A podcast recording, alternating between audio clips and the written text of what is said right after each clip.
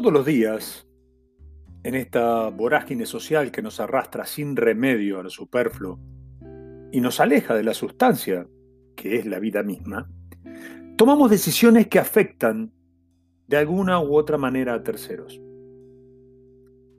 Nada es lo que parece. Pero, bueno, ya sabemos, en comunicación hay una sentencia definitiva que dice que para ser hay que parecer. Y se parece, es. No, no se trata de un juego de palabras. Los seres humanos creemos, desde la antigüedad, que cada quien tenemos la razón y la verdad. Hemos secuestrado en lo individual eso que llamamos mi realidad y nos cuesta mucho trabajo aceptar que otros tienen un punto de vista distinto. El empecinarse en creer que solo existe una realidad, obviamente la nuestra, la prisa, la impaciencia, el modo muchas veces equivocado para comunicarnos con los demás, el miedo, la falta de empatía y el no saber escuchar nos está llevando a un extraño escenario de confrontaciones innecesarias. En su obra La construcción social de la realidad, los autores Peter Berger y Thomas Luckman advierten que la realidad se concibe como un proceso dialéctrico entre relaciones sociales. Otros escritores o sociólogos señalan que el constructo social es un artefacto dentro de una sociedad inventado o creado por participantes de determinada cultura y que existe porque la gente accede a comportarse como si existiera. Ahora bien, si preguntamos ¿qué es la realidad? Las respuestas, en su mayoría, podrían coincidir. Es lo que existe. Es la verdad de las cosas. Si preguntamos luego, ¿hay una sola realidad? Entonces las respuestas son más claras. Hay, hay dos formas de percibirla. Me, quiero alejar un poco del terreno filosófico, pero desde su esencia sociológica, la realidad es el constructo que tiene una persona justamente al construirla a través de sus sentidos y sus emociones, y que obedece a estímulos a los que está sujeto dentro de la institucionalización de la sociedad y los ámbitos de interacción, obviamente. Ahora bien, ¿la realidad está o la construimos? Y acá me parece que vamos a coincidir un poco. Nada existe si no lo creamos. Y esa es precisamente la gran responsabilidad que tenemos los seres humanos. Todos los días construimos una realidad a la vista de los demás. Pero es la emoción, los sentidos, lo que nos permite enviar un mensaje que debe ser percibido sin interpretaciones. Y es que con mucha frecuencia, en cualquier discusión, hay dos partes que pretenden defender su verdad a costa de lo que sea. Los famosos ruidos de la información se cruzan y ejercen un peligroso poder que lleva a emisor y receptor al encono antes que a aceptar el punto de vista del otro. Esta es la parte importante.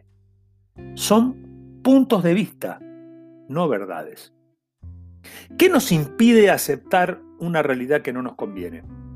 El prejuzgar, adivinar, suponer.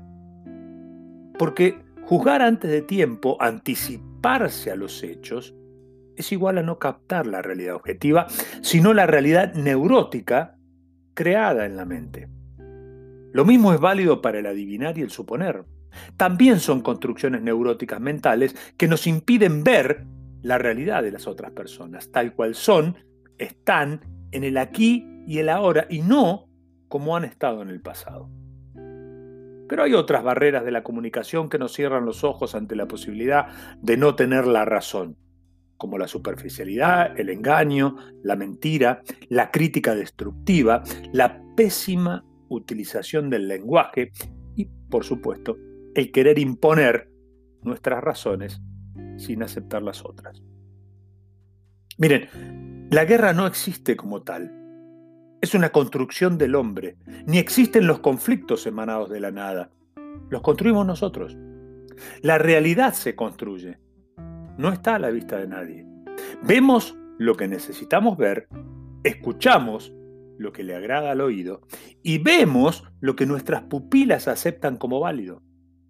Miren, hagamos este ejercicio. Imaginen una tierra inhóspita, desolada, y pongan a dos personas frente a esa escena. Uno le dirá, acá no hay nada que hacer, porque la realidad le advierte una tierra infértil y un futuro catastrófico.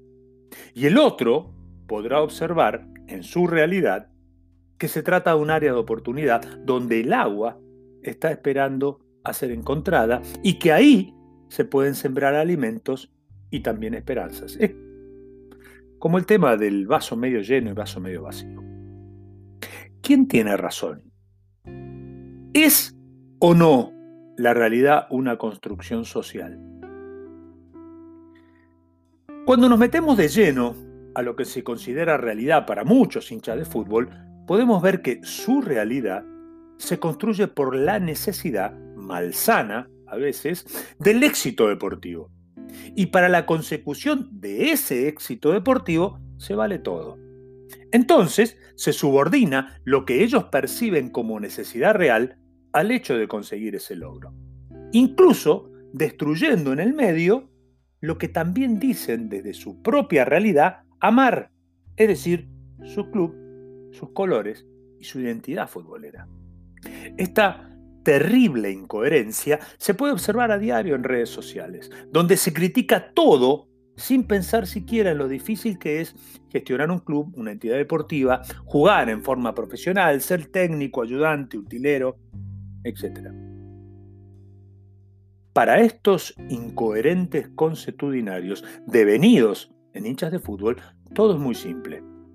Ellos, desde la percepción de su realidad y construida en base solamente a una idea, entienden que por arte de magia todos los mejores jugadores del mundo se mueren por jugar en su club, todas las decisiones que se toman son erróneas, el técnico siempre o casi siempre se equivoca, y por último, entienden que solo ellos son los acertados, que devenidos en dioses del Olimpo, si los que gestionan su club lo entendieran o lo leyeran, las cosas irían mucho mejor. Y lo peor de todo es que los demás actores del mundo de la pelota justifican esto en el hecho de decir, y bueno, son hinchas, como si el solo hecho de ser hincha les diera patente de corso. Esto es falso.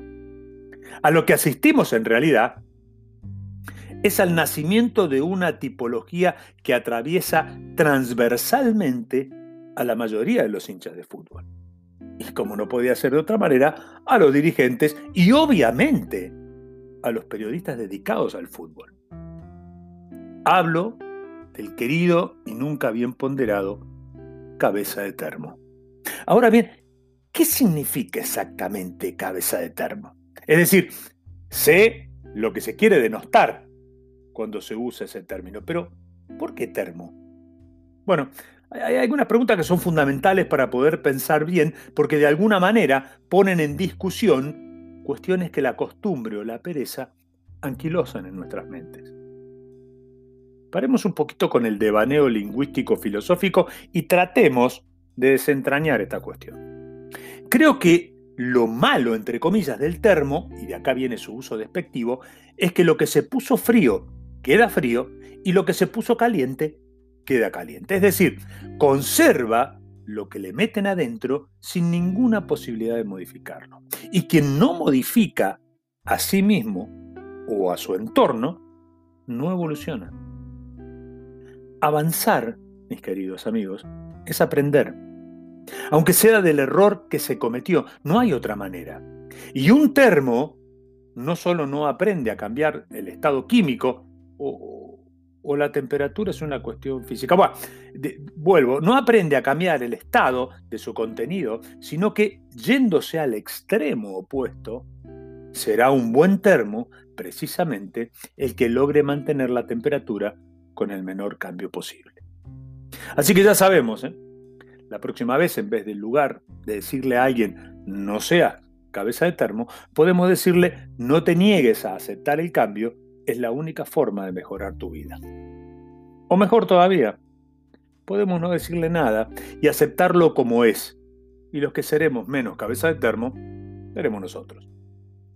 Lo lamentable es que ese modo termo impera en muchísimos comunicadores que, estereotipados en la construcción de su propia realidad, solo ven lo que quieren ver, solo aceptan lo que le parece a ellos se debe aceptar y solo siguen a su sesgo ideológico y se hacen eco de lo que quieren difundir, siendo reticentes a aceptar nuevas tendencias, nuevas ideas o nuevas formas de gestión. Acá lo delirante es que el termo periodista inyecta en el termo del hincha su particular idea construida en su cerrada forma de pensar.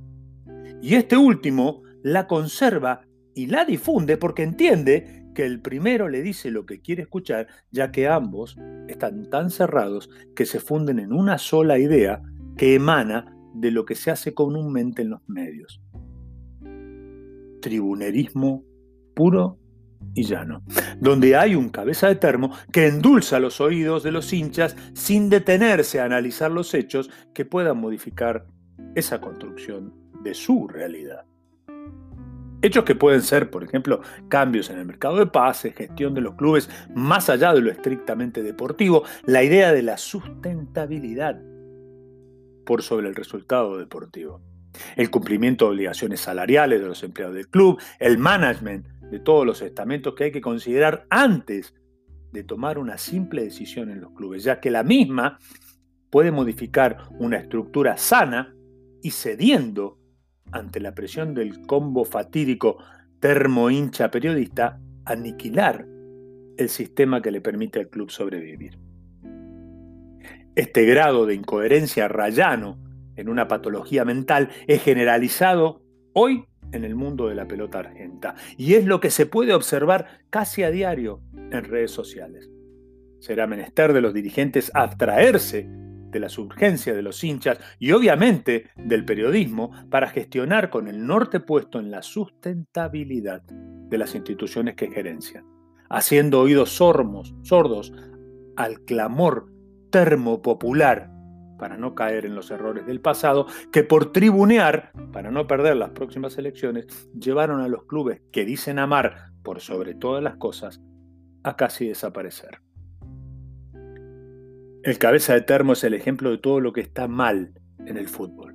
El termo en la cabeza lleva a decir cosas como por ejemplo esta. La vida por estos colores.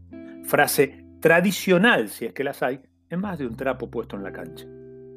Esta es la termeada clásica y encierra el total desprecio por la vida. Es el comienzo de cualquier discurso repleto de amenazas y violencia hacia el otro, que no tiene el supuesto aguante del termo que escribió esta frase en el trapo. Seguramente el amor por un equipo de fútbol sea muy difícil de explicar con palabras. Pero si se termina la vida, no van a poder colgar ningún trapo en ningún estadio. Así que por favor, muchachos, no sean cabeza de termo. Esto es sin fines de lucro. Bienvenidos al show.